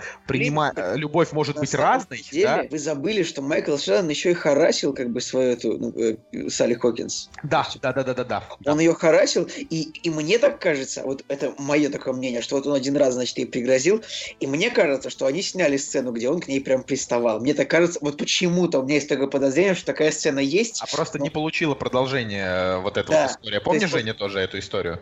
То есть вот он просто ну, как бы один раз как бы было показано, что ему нравится, значит, заниматься сексом с женщиной, которая молчит. Потом он нашел такую еще одну женщину, пристал к ней, то есть как пристал. При... Э, Не, он ей такой говорит, я до тебя, я, я до тебя да. доберусь, ты меня возбуждаешь. Как бы, мне почему-то кажется, что была еще сцена какая-нибудь снята, но не вошла в финальный монтаж. Я доберусь до этой истины. Я уверен, что наверняка они сняли сцену, где он как бы, э, как бы, ну, пытается, скажем, ее овладеть. Мне я уверен в этом абсолютно. Слушайте, давайте я плавненько к я Паддингтону переключусь, потому что и там, и там играет Салли Хокинс. Э, вы вообще смотрели Паддингтона? Хоть какого-нибудь? Нет, ни одного. Можешь... Нет, простите. Я, я на самом деле, опять же, я там что-то, что-то кто-то до меня там докопался э, за прошлый как. На самом деле я э, думаю, что после всех вот этих вот хвалебных речей в отношении второго Паддингтона я посмотрю первую только ради того, чтобы посмотреть вторую, что слишком у него высокие оценки. А, вот. Слушай, ну во-первых, э, блин, как бы фильмы классные вообще, и первая, и вторая часть. Я, я когда посмотрел первую, я же вообще даже ничего, вообще ничего не знал. То есть просто пошел на этот фильм, и как бы и был приятно удивлен. Там были свои проблемы, вот, и фильм как бы растопил вообще сердце, первая часть. Вот. Э, но, блин, я сначала посмотрел «Форму воды», а потом уже вторую часть Паддингтона, и только потом понял, что Салли Хокинс играет и там, и там. И самое забавное, что Салли Хокинс имеет отношение к воде и в «Приключении Паддингтона 2», и это играет вообще прямую роль там в сюжете, то есть она там э, участвует в заплыве через Ла-Манш, если не ошибаюсь, Вот, и ныря... там есть прям кадры, как она ныряет в воду. Это, конечно, очень забавно. Так, ну, такие мелочи, они всегда рады. Вот, а «Приключения Паддингтона», вторая часть, это, блин, пример качественного продолжения, когда вторая часть, она по качеству не уступает первому фильму. Но для меня первая часть, она больше, она больше сбалансирована, нежели вторая, потому что у второй есть определенные проблемы с перебарщиванием драмы, короче. Вот, но сейчас чуть попозже об этом скажу. Вообще Паддингтон а, выбрал в себя разные качества американского, французского, английского кино, и это прям отчетливо видно. Но Здесь это является огромным плюсом, потому что эти приемы, да, это, эти стили вот разных э, школ, да, э, производственных, э, они не мешают друг другу, а вот реально вобрали в себя все самое лучшее и как единый механизм а, стали чем-то реально хорошим и приятным. Я давненько не видел вот а, такой кооперации, наверное, потому что тяжело сказать, что это европейский фильм, хотя он, ну, по сути, он европейский, и тяжело сказать, что он американский, потому что в нем и ни от того, ни от другого нет вот чего-то однозначного. Для меня эта черта оказалась ну, достаточно интересной. Вот, ну и сам Медведь, он а, как центральный персонаж просто построен на исключительной искренности, доброте и неуклюжести. Именно эти качества как бы заставляют зрителя проникнуться персонажем и сопереживать ему. Вот, и вторая часть, она богата на моменты переживания, и вот именно с этим а, есть проблема, потому что есть момент, допустим, да, когда медведь а, попадает в тюрьму, и слишком, короче, слишком много драмы. То есть это теряет э, какую-то... Это теряет баланс между вот детской какой-то сказочностью и реализмом каким-то. То есть он сделал какой-то... Так, небольшие спойлеры, но, в принципе, они, это есть, по-моему, в трейлерах. Он сделал какое-то происшествие, да, и его упекли в тюрячку. Но то, как это подано, да, там, это... Ты такой, типа, чё, ну, блин, это же, это же нереально. Хотя, с другой стороны, ты думаешь, это же детская сказка, как бы, и здесь э, можно многое простить, но все равно есть моменты, которые начинают тебя заставлять сомневаться в происходящем. Это не очень круто. Вот. А, и эти симптомы, они проявляются и в концовке картины, когда некоторые а, сюжетные повороты оправдываются вот как раз-таки только тем, что, типа, ну это же все-таки детская сказка и так далее. И от концовки, от кульминации хотелось бы вот на самом деле, вот лично мне, большего, потому что складывается такое ощущение, что сценаристы просто, ну просто как бы соединили некоторые концы с концами и все. Вот. А на самом деле можно было бы как-то поинтереснее дожать эту тему. Вот в первой части такого не было, во второй есть. Вот. И, ну и, конечно же, э, хочется отметить просто потрясающий актерский состав. Здесь играет Хью Грант, Грант, и именно вот актерские какие-то появления, а, они являются фишечкой вообще и первого Паддингтона, и второго. Э, потому что в первом Паддингтоне был центральный злодей, если мне не изменяет память, Николь Кидман, и как бы это круто. Давненько вот женские персонажи не были такими злодеями, на которыми было интересно посмотреть. А здесь э, Хью Грант, который играет как бы актера-злодея, который всегда переодевается, играет разных персонажей, и опять же это вот интересно смотреть в контексте, в контексте того, как один актер может э, по-разному сыграть вариации себя. Вот это, вот это очень круто. И что еще хотел подметить, любителям Уэса Андерсона «Приключения Паддингтона» вторая часть зайдет вот просто неимоверно круто, потому что э, создатели Паддингтона очень смело прям берут и используют э, приемы Уэса Андерсона, когда тебе, э, скажем так, аркадно показывают некоторые, э, некоторые сцены. Именно второй части, не первой, да? да? В, первой, в первой нету. Вот во второй именно есть. Э, и это, и ты такой типа, блин, ну это же вот прям вообще Уэс Андерсон, вот прям Вообще, вообще, но как бы это, это дозировано, и эти моменты, они больше радуют, нежели как бы, типа, ты такой, чё, как бы, это же, это же немножко из другой э, темы. Вот, э, ну и в принципе, как бы, э, если любите Паддингтон, да, если любите, а если не знаете, да, что это, то можете смело идти, потому что фильм, в принципе, для всех, и он как бы и посмеяться, и поплакать, и поумиляться, Так вот, стоит ли на него идти? Первую часть стоит смотреть? Конечно, и первую, и вторую часть обязательно стоит. А можно пойти на вторую? Второй, не смотря первую. А, да, я думаю, что вообще без проблем. И обязательно ли... Так, кстати, во второй части есть как бы типа предыстория, которая вот как раз-таки заполняет ту нишу, если ты не смотрел первую часть. Ну, вот говорю, интересно на тему того, что обязательно ли, допустим, идти на него в кино, или он неплохо зайдет и, и дома. Слушай, вот. ну он неплохо зайдет и дома, но я говорю, вот а, для меня а, еще раз вот я для себя подчеркнул, что и когда вот в первый раз, да, я пошел на первую часть, и когда мы пошли на вторую, режиссуры. Были такие моменты очень напряжные, связанные лично там со мной, да, когда тебя там все напрягает, и ты такой в плохом настроении, но реально проходит, блин, минут 10, и вообще просто как бы все негативные какие-то моменты, они прям полностью уходят, и ты действительно наслаждаешься, умиляешься там этим мишкой и всем всему, всему тому доброму действию, которое происходит на экране. Ну, потому что действительно там делается ставка на искренность, неуклюжесть, доброту, и ну, этому тяжело не сопереживать. Так что, в принципе, вот... И с точки зрения технической, вот, кстати, да, я когда первую часть смотрел, с технической точки зрения, а, я не очень люблю фильмы, в которых, а, ну, это как бы фильм, но центральный персонаж анимированный, ну, типа как Гарфилд какой-нибудь, да, там, или Белки, эти Бурундуки и так далее. Здесь вообще вот этого ощущения нету. Здесь а, именно сделали так, что это воспринимается, ну, как что-то естественное. И, блин, это круто, это работает. Ну, принципе... ну окей, ладно. Николай. Так. Если что-нибудь, я... что ты хочешь, что, что я... хочешь рассказать? Вот я бы вообще ни разу бы не стал смотреть Пазингтон, если бы у него не было 100% положительных рецензий на Rotten Tomatoes. Это как бы, в принципе... Ну, хотя я, скорее всего, такого не буду смотреть, но, но, но вдруг... Не-не, я вот, я думаю, что посмотрю ради второй части, обязательно надо посмотреть. Слушай, ну и там если, есть Брэндон если... Глисон, как бы... А, ну и Глисон, да, я люблю Глисона, так что классно.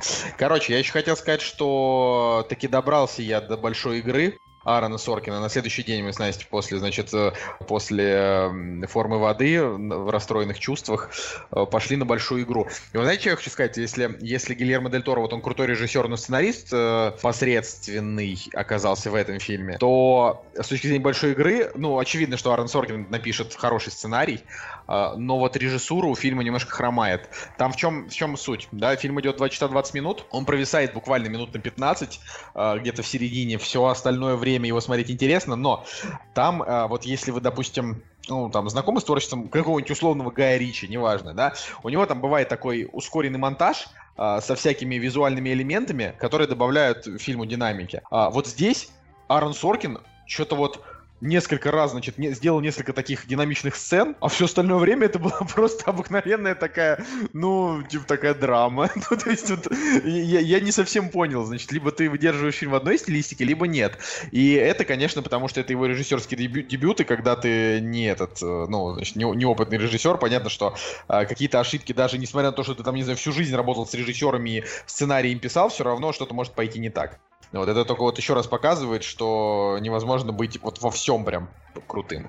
Хотя сценаристы... Ну, или я бы сказал твою фразу «невозможно быть во всем крутым сразу». То есть... Ну, сразу, следующий, да. Это, следующий фильм, может быть, получится получше. То есть, если, если наверняка будет... этот неплохой, как ты говоришь, но ошибки, наверное, есть, конечно. Не, ну тут, тут, тут какая история, да, у, у большой игры? Это Она... Про сильную независимую женщину, правильно? Это вот, это, вот, вот этот фильм, на самом деле, он вот не, не, не про сильную независимую женщину, это вот э, реально крутое кино. Оно, э, как и все у Аарона Соркина, оно не имеет оттенков типа расизм, феминизм, вот это все. Там просто сильные персонажи. Есть сильные мужские персонажи, есть сильные женские персонажи.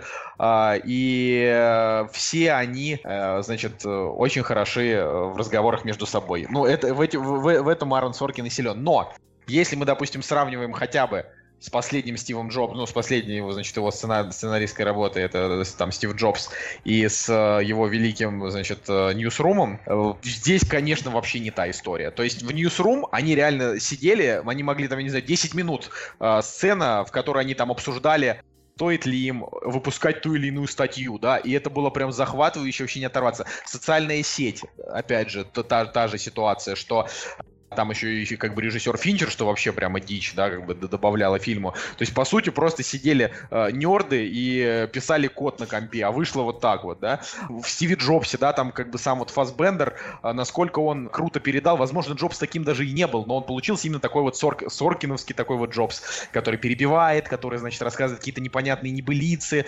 оперирует, искажает факты. Ну, то есть вот, вот, вот это все стиль э, этого сценариста большая игра, она не такая. Там стандартные диалоги. Типа вот приходит она к юристу и говорит, мне нужно, чтобы вы меня защищали. Он там ей кинет несколько острых фраз, она ему ответит. Но вот таких вот прям таких десятиступенчатых вот таких вот диалогов нету в фильме.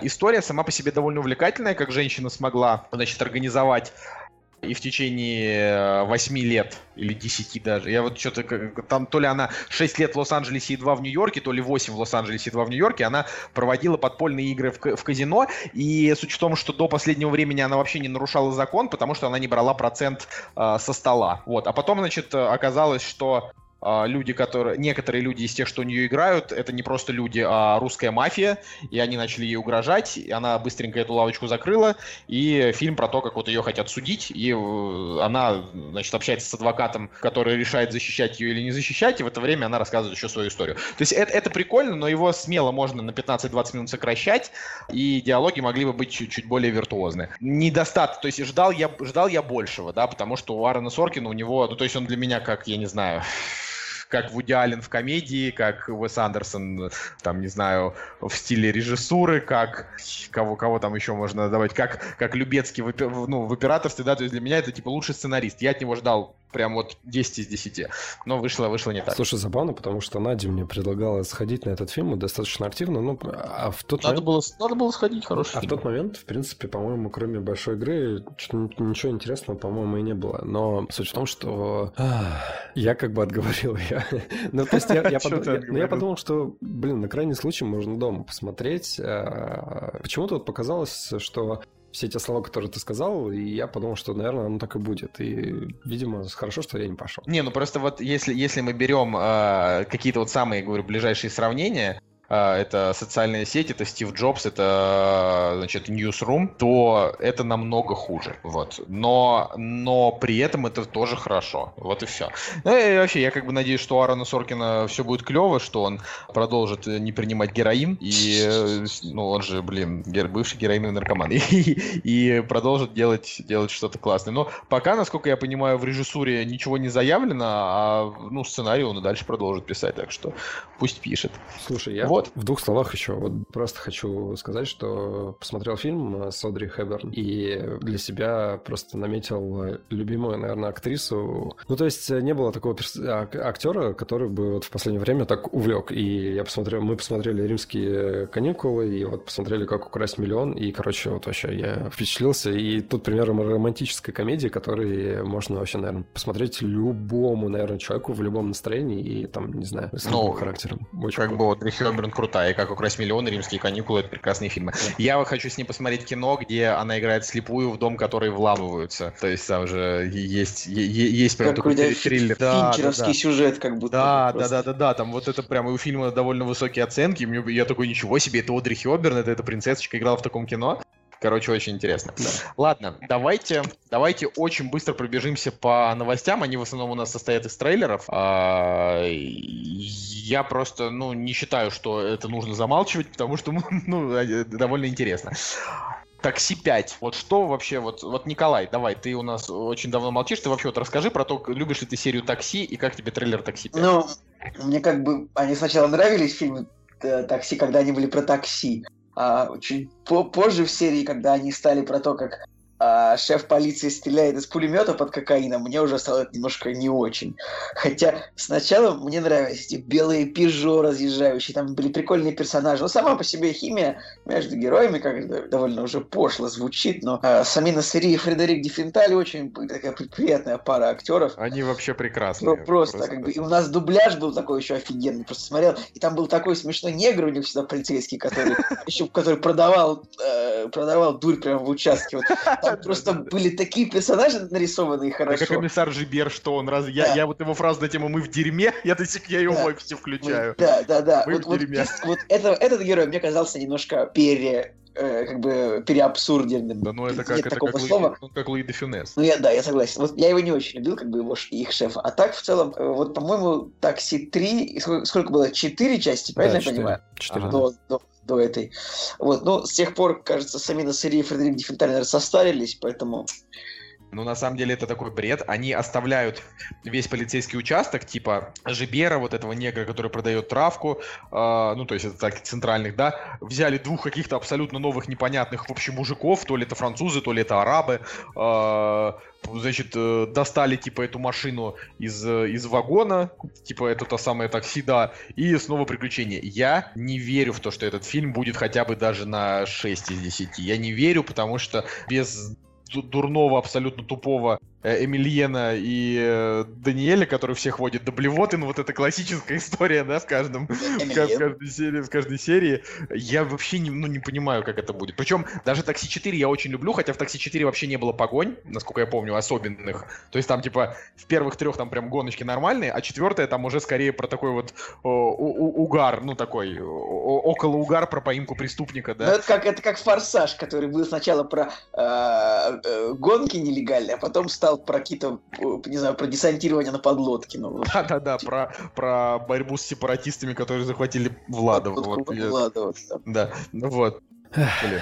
Женя, а тебе что? Ну, я говорю, мне грустно. Слушай, я, я испытываю к такси просто самые теплые чувства. А, вообще, помимо актерского состава, да, двух главных актеров, ушел и Жерар Кравчик, который вообще, по-моему, перестал снимать. А, а он Подожди, снял... кто снимает? Он, Жерар Кравчик, Кравчик, Кравчик, не знаю, вот. Он снял вторую, третью, четвертую часть, ну и, соответственно, он ушел. А снимают режиссеры теперь и сценаристы, которые вот главную роль в пятой части. Франк Гастамбит. Да, вот, он, он же главную роль играет. И по сути, по-моему, и если, если я что-то неправильно понял, и, походу и главного героя также зовут Франк, Франк Гастамбит.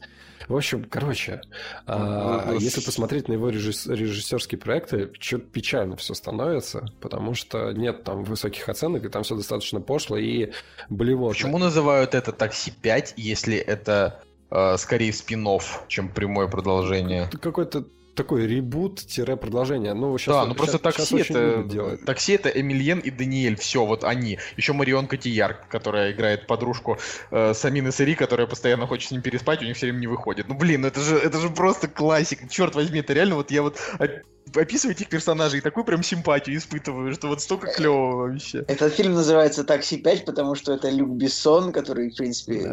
любит деньги, который, кажется, потерял все деньги уже свои, которые у него были, и нужно хоть как-то зарабатывать. Кор- короче, печально, да. На самом деле, Что-то можно было бы, плохо. опять же, можно было бы как-то по-другому, более, не знаю, с любовью какой-то отнестись к франшизе, да, и, не знаю, в другом направлении как-то развивать, но, блин, нифига. Поэтому... Слушайте, предыдущие, предыдущие два фильма Фрэнка Гастамбида, это, значит, «Переполох на районе» и «Мальчишник в Паттайе». Ну, типа... Ну, типа шляпа там какая-то. Два дерьма на 4 из 10. Причем даже четвертая часть мне, ну, я... В смысле, четвертая классная, все, вообще все с ней хорошо. Ну, она по сравнению с первой, второй и даже как бы третьей, она достаточно слаба. Но все равно в целом она... Я считаю, что третья самая лучшая. Ну, смотрится Ой, я, я, я что-то так плохо помню, какая часть там была про что. Может, пересмотреть, хотя нет, я больше не смотрю СТС. Ну, типа, потому что эти, эти фильмы, по-моему, по СТС крутили Слушай, каждый Первая, по-моему, про Дедов Морозов, вторая... Погодите, погодите. Там в третьей китайцы, первый те, кто перекрашивают. Ну, Дед, Деда Мороза, Или во второй перекрашивают. Блин. А, нет, во второй, во второй это там, где... Во второй это, значит, про Японию. Якудза. Якудза, да. Первый это, это, это как раз, по-моему, где перекрашивают, а в третьих это как раз, по-моему, с Дедами Морозами. А, Но точно, я да, сейчас точно, мог... да, банда Санта-Клаусов, точно, точно, точно, да. Ну, да, да, вот это как раз треть, третья часть, там, где про, про, значит, про азиатов. Да, первый Мерседес. А четвертая часть да, а четвертая часть это про этого, про то, как, значит, преступник там какой-то, его нужно охранять, и, конечно же, он сбежал, да, и да. комиссар Жибер такой, давайте поймаем. Вот. И, как бы, ну, вообще, реально, смотрите, 11 лет прошло, да, с момента предыдущей части. А, Самина Сари уже сколько сейчас лет, наверное, 50, да, ему 56. Ой, уже, конечно, старенький. Вот. А, но я так скажу, если Самина Сари его историю ну, там закончить-то могли, ну, Фредерика Дефенталя-то могли бы хотя бы оставить. Ну, вашу мать. Что, ладно, все, я, я просто, я говорю... Ну, значит, не договорились с актерами, может быть, Николай типа, все же понятно. Это просто, это, это, это очень грустно. Это очень... А может быть, актеры и молодцы. Просто это выйдет, это будет такой, такая же вообще дрянь, как э, «Крепкий орешек 5», и все просто будут считать, типа, каноном только первые четыре, а пятую нет. Ну, это все. Я думаю, что тебе будет сложно найти людей где-нибудь на улице, которые реально скажут, о, такси 5 это не канон, а вот первые четыре части это классические такси, вот мы их любим. Кстати, вот что вот, э, ну, ради там какой-то вот справедливости, да, э, у четвертой части на MDB 5,6, но мне вот непонятно, допустим, почему 5,6, я считаю, что четвертая часть такая же, значит, на, на 7,8 из 10, как и раньше, ну, то есть такая. Короче, не шарят. А, так, слушайте, я вот сейчас наблюдаю, так и у третьей как бы 5,8, у такси-то. Может быть, ну, сейчас, подождите, это, а у второй-то 6,5, они просто не понимают ничего, MDB-шники, короче, не ну, шарят.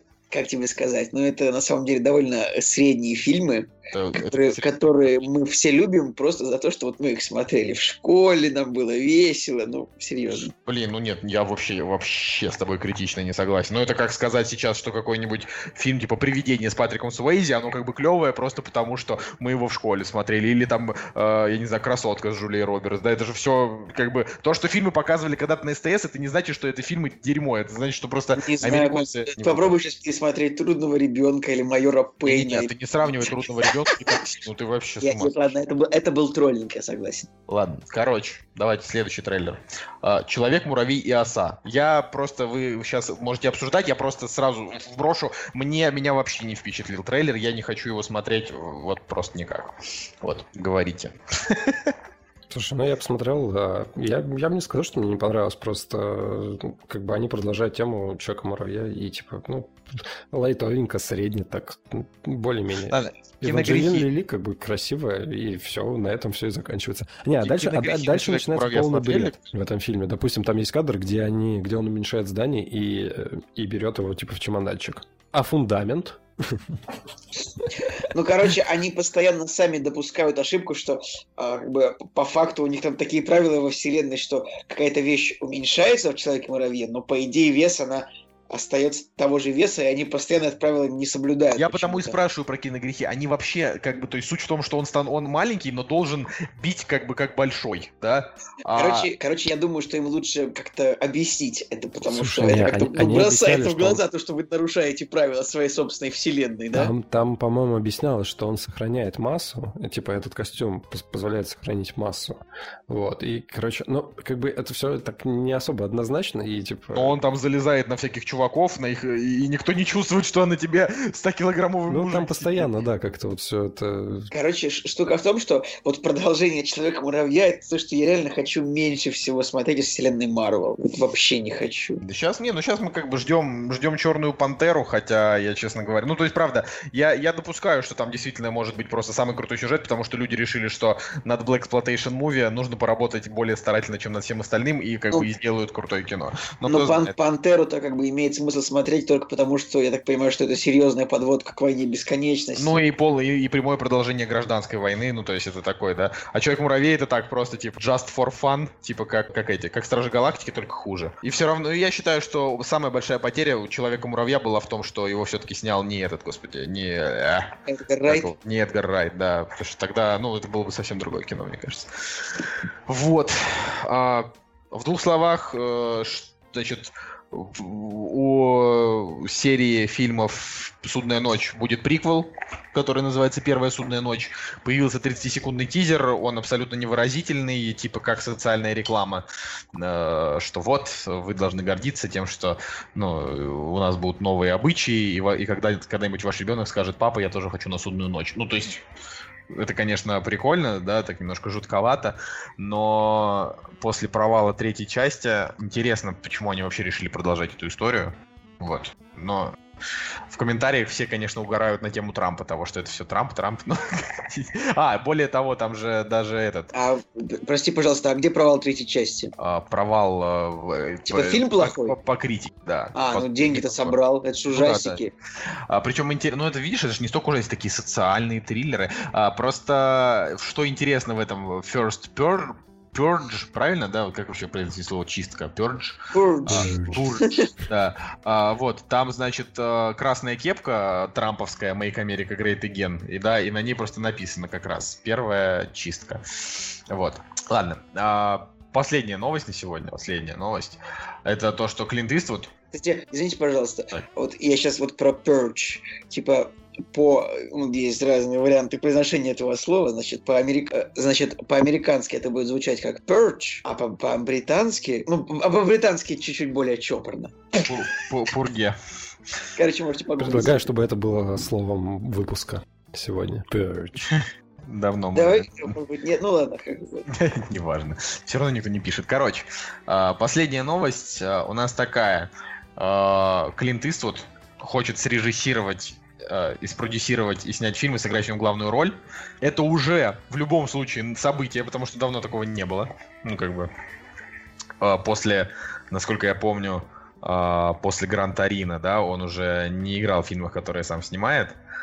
Вот. И э, тут история такая. Он хочет сыграть э, в фильме по реальным событиям про некоего Лео Шарпа, 90-летнего старика, который, значит, э, стал э, наркокурьером. На протяжении 10 лет э, перевозил килограммы кокаина, работая на картель. И в 2011 году его э, взяли сотрудники по, по борьбе значит, с наркотиками и приговорили к трем годам тюрьмы. Вот. А, ну, и чем это закончилось, я там говорить не буду. Вот. Но э, есть, есть фотография, ну, как бы реальная, вот как выглядит этот Лео Шарп. И это, честно говоря, он реально похож на такого, э, значит, человека, который сбежал из дурки. И почему Рива решил играть Клинт Иствуд, это, конечно, для меня остается загадкой. Ну, вот вы что вы чё, вы, вы чё думаете вообще?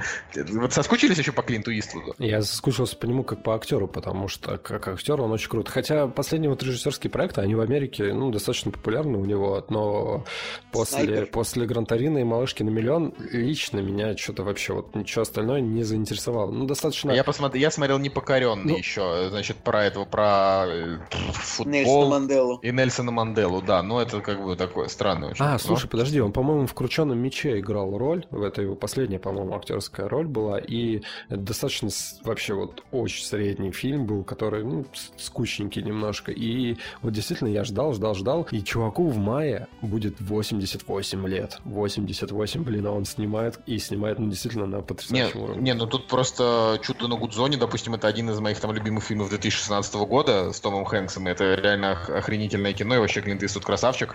Снайпера и парни из Джерси я не смотрел, ну как-то не особенно, да, там интересно. Джей Эдгар тоже говорят, он такой прям, э, типа, не, не, не лучшее, да, там, что он сделал.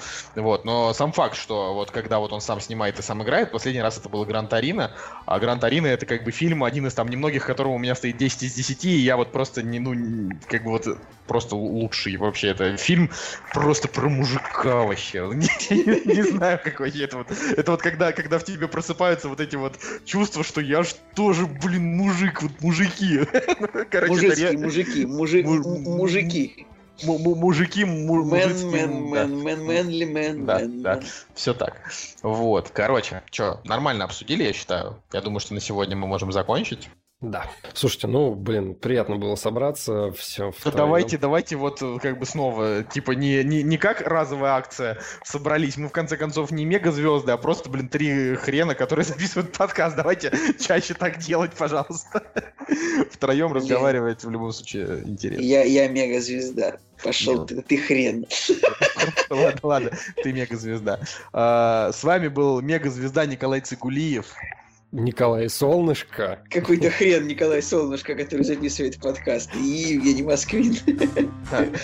А, вот, ладно. Я украл у кого-то его имя, ну ладно. Всем пока. До свидания, друзья. До свидания.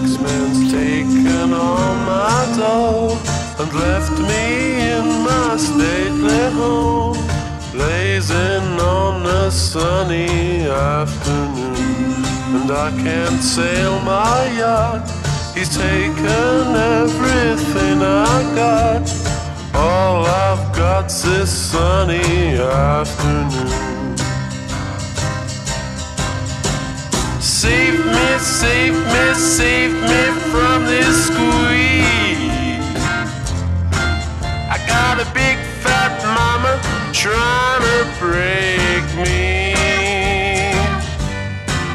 And I love live so pleasantly. Live this life of luxury, blazing on a sunny afternoon in summertime.